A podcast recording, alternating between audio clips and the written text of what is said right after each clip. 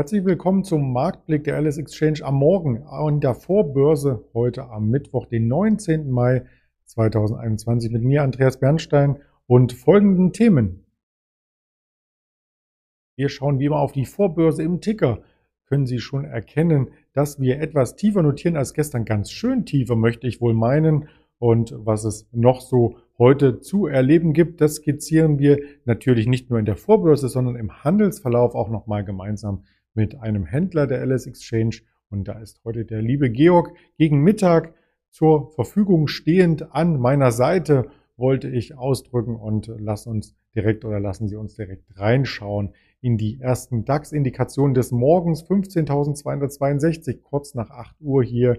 Und das ist ein satter Abschlag von rund 100 Punkten zum gestrigen Niveau, was wir so in Erinnerung hatten. Also ich muss etwas zurückspulen, was sich denn gestern hier ereignet hat, um das einmal wirken zu lassen. Wir behalten uns im Hinterkopf erst einmal der 22 Uhr Schlusskurs war um die 15.312 und wir konnten davon ja noch einmal einen Abschlag hier am Morgen hier verzeichnen von rund 50, 60 Punkten. Im großen Bild, und das haben wir nämlich genau in Erinnerung, war, dass wir gestern ein neues Allzeithoch gesehen haben im DAX und das ist genau bei 15.500 und 38 Punkten eingestellt worden. Das vorherige Allzeithoch gab es übrigens hier bei 15.501 Punkt, also 37 Punkte höher, das neue Allzeithoch.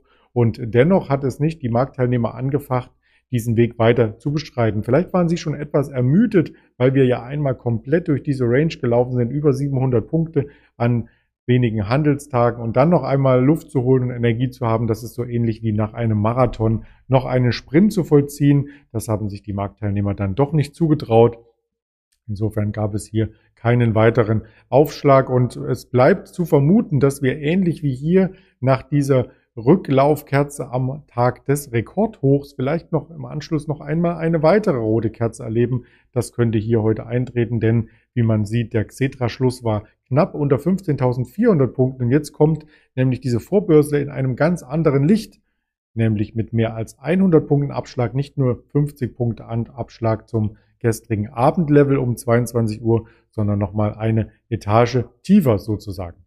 Ja, das lassen wir einmal einwirken und äh, schauen gerne, wie sich der DAX hier verhält. Aber der DAX war nicht der einzigste, der hier letzten Endes Abschläge verzeichnen musste. Weitere Abschläge gibt es nämlich unter anderem beim Bitcoin. Der ist nämlich unter die 40.000er Marke gefallen und hat damit diese letzten Konsolidierungstiefs, die wir im März gesehen haben, unterschritten. Jetzt kommen wir in diesen ersten Hochbereich des Jahres 2021 hinein, der auch unterschritten wurde und vielleicht kann auch hier der weitere Abschwung weitergehen bis in den 30.000er Bereich charttechnisch. Also sehr, sehr brisant, sehr, sehr viel Dynamik auf alle Fälle auf der Oberseite und vom Hoch hat die bekannteste Kryptowährung nun schon über 40 Prozent verloren. Also wir waren im Hoch ja bei 64.000, jetzt bei unter 40.000. Das ist schon ein ordentlicher Abschlag und da muss man schauen, wie das Ganze sich weiter vollzieht und was das auch für Auswirkungen auch auf bestimmte ähm, andere Unternehmen hat, wie zum Beispiel die Coinbase, wie zum Beispiel die Bitcoin Group und andere mit Bitcoin sehr eng stehenden Unternehmen.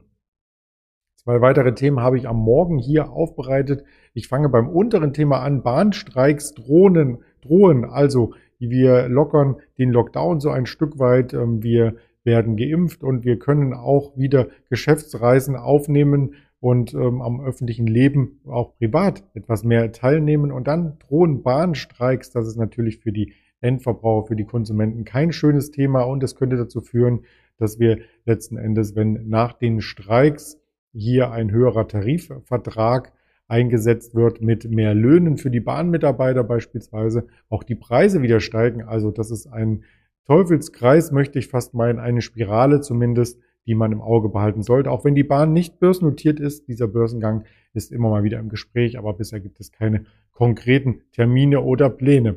Die obere Meldung, die man hier sieht, ähm, betrifft unter anderem die Reisebranche. Booking.com hatte ja so eine Art Exklusivdeal mit den verschiedensten Anbietern, Hotels, Pensionen und so weiter ausgehandelt, dass die ihre eigenen Zimmer und Räumlichkeiten nicht billiger anbieten dürfen, als sie auf Booking gestellt sind. Und ja, das war ein Affront in der Branche. Und jetzt hat der BGH, der Bundesgerichtshof, diese Bestpreisklausel, wie sie hieß gekippt. Also Partnerhotels dürfen jetzt dennoch auf ihrer eigenen Internetseite einen billigeren Preis anbieten als Booking, was ich als ganz, ganz normal ähm, erachte. Aber jetzt ist es offiziell bestätigt. Wie sieht der Kurs von Booking aus?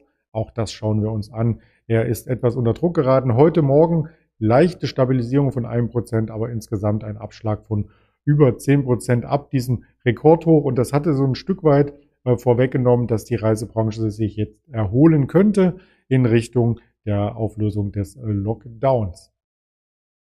Was haben wir für Termine heute? Die sind sehr vielschichtig. Ich habe mal etwas kleiner, etwas größer das Ganze hier mit reingenommen. Also heute Morgen gab es schon die Zahlen von Auto 1 und von Julius Bär, die Quartalszahlen. Ansonsten eine Menge Hauptversammlungen, die, wen wundert's, alle online stattfinden. Also das geht los bei Foslo, bei einer Zalando, bei einer deutschen Börse, bei einer PSI, auch bei einer Salzgitter, Deutsche Real Estate und am Mittag dann E.ON, Leonimorphosis und eine Adva Optical am frühen Nachmittag. Ohne Uhrzeitangabe gibt es weitere Quartalszahlen. Eine SIX, die hatten wir mit Daniel Saurans gestern besprochen, auf einem Jahreshoch. Die Porsche legt Zahlen vor Telekom Italia und am Nachmittag dann Target und Cisco Systems, äh, die durch die Verschiebung ihrer Jahresbilanzlegung Quartal 3 Zahlen melden. Also bitte nicht verwirren lassen. Das ist nur quasi ein anderer Bilanzierungszeitrahmen, der hier anliegt. Konjunkturtermine gibt es ebenfalls. Und zwar gab es gerade die Verbraucherpreise und Erzeugerpreise aus Großbritannien. 11 Uhr gibt es dann noch die Verbraucherpreise aus der EU und eine Rede von Christine Lagarde, die hier im Kalender nicht verzeichnet ist, aber 16 Uhr ähm, sollte man hier vielleicht auch auf einige Tickermeldungen achten, so ähnlich wie gestern 16 Uhr, falls da doch was in Richtung Strategie der EZB durchfließt. Aus Russland noch die Industrieproduktion am Abend und die, der wichtigste Termin ist das FED-Sitzungsprotokoll vom 28.04. Das wird heute als sogenanntes FOMC-Protokoll veröffentlicht. 20 Uhr ist da der Termin, wenn der Xetra-Markt aber schon geschlossen hat. Auf weiteren Kanälen sind wir natürlich ebenfalls unter Tage erreichbar und auch mit Informationen verfügbar. Nicht nur auf YouTube, sondern auch auf Instagram, Facebook, Twitter und als Hörvariante bei Spotify, dieser Apple Podcast. Das sind so die Rahmenpunkte, wo wir mit der LS Exchange Informationen für Sie aufbereiten. Und damit wünsche ich Ihnen einen erfolgreichen Start in den Handelstag. Lassen Sie sich nicht entmutigen, wenn der DAX einen Rückschlag heute vielleicht erlangen sollte. Es gibt auch entsprechende Finanzprodukte, um darauf zu spekulieren und nach Regen kommt auch immer wieder Sonnenschein. Insofern alles Gute, bleiben Sie gesund. Ihr Andreas Bernstein von Traders Media GmbH zusammen mit der LS Exchange.